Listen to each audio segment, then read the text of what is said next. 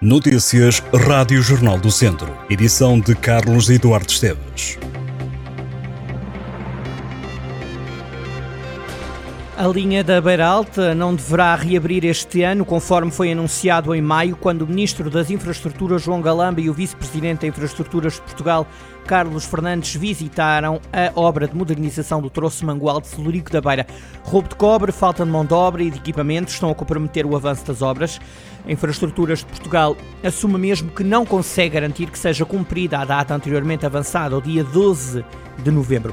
Questionada pelo Jornal do Centro, a IP está a desenvolver todos os esforços para concluir a montagem da via férrea e restabelecer a circulação ferroviária na linha da Beira Alta no dia 12 de novembro. Para além de faltarem sobreempreiteiros, mão de obra e equipamentos, a IP afirma que os trabalhos estão a ser fortemente prejudicados pelo furto generalizado catenária, o fio de contacto e feeder em cobre que integra o sistema de distribuição e alimentação elétrica aérea.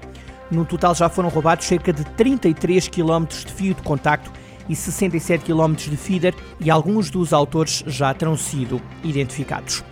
A Feira Industrial e Comercial de Tondela atraiu mais de 35 mil pessoas na 29ª edição, que terminou na segunda-feira. O concerto que juntou mais pessoas foi o do Nininho Vaz Maia. Estiveram 13 mil pessoas a assistir. A Presidente da Câmara de Tondela, Carla Borges, referiu que a mudança de local para a feira semanal foi uma aposta ganha e mostrou-se satisfeita com a afluência deste ano. A autarca apontou como aspectos positivos a melhoria das condições de segurança no recinto, o facto de o evento ser para toda a família e o aumento do número de stands ligados ao artesanato e ao setor automóvel. A organização da Ficton referiu não haver qualquer tipo de constrangimentos nas entradas e nas vendas de bilhetes. A Ficton teve maiores receitas e despesas este ano. O evento faturou cerca de 130 mil euros e gastou 450 mil.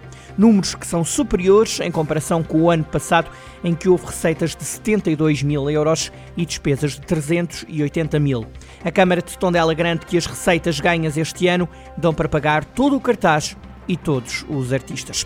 O município de Moimenta da Beira vai receber mais de 742 mil euros para revitalizar e digitalizar 174 estabelecimentos de comércio e serviços. O Ementa da Beira foi uma das candidaturas nacionais a receber apoio financeiro do Plano de Recuperação e Resiliência para o projeto Moimenta Digital. A vereadora do Turismo e Cultura em Moimenta da Beira, Mónica Gertrudes, diz que é com orgulho que Moimenta da Beira pode afirmar-se como um dos bairros comerciais digitais de Portugal.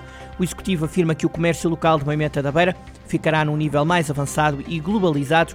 Os bairros comerciais digitais propõem criar quiosques digitais Moimenta da Beira junta-se a Sátão, São Pedro do Sul, que recebeu a melhor classificação da região, e também Carral do Sal, Sinfães, Lamego, Mangualde, Tarouca, Vila Nova de Paiva e Vozela. Projetos aprovados na região que vão receber um financiamento total de 5,7 milhões de euros. Os aguaceiros e as nuvens voltam esta quarta-feira a Viseu. O Instituto Português do Mar e da Atmosfera prevê uma descida das temperaturas, com o termómetro a marcar 19 graus de máxima. Viseu pode contar com previsão de chuva na manhã do feriado municipal. Os meteorologistas também contam com céu parcialmente nublado durante o resto do dia. A máxima prevista para a cidade será de 18 graus, a mínima de 11. A seleção portuguesa de futsal defronta esta noite a Geórgia, em Viseu. O jogo da segunda jornada do Grupo E da Ronda de Elite de acesso ao Mundial 2024 decorre no pavilhão Cidade Viseu. O início da partida está marcado para as nove e meia da noite, à casa cheia para apoiar a seleção portuguesa. Se não conseguir estar no pavilhão, pode assistir ao jogo no Canal 11. Portugal e Geórgia lideram o Grupo E da Ronda de Elite com três pontos. Os vencedores dos grupos garantem a qualificação direta para a fase final do Campeonato do Mundo, mundial que será jogado no Uzbequistão. Os quatro melhores segundos classificados qualificam-se para um play-off de onde sairão os últimos dois qualificados da Europa. Estas e outras notícias em jornaldocentro.pt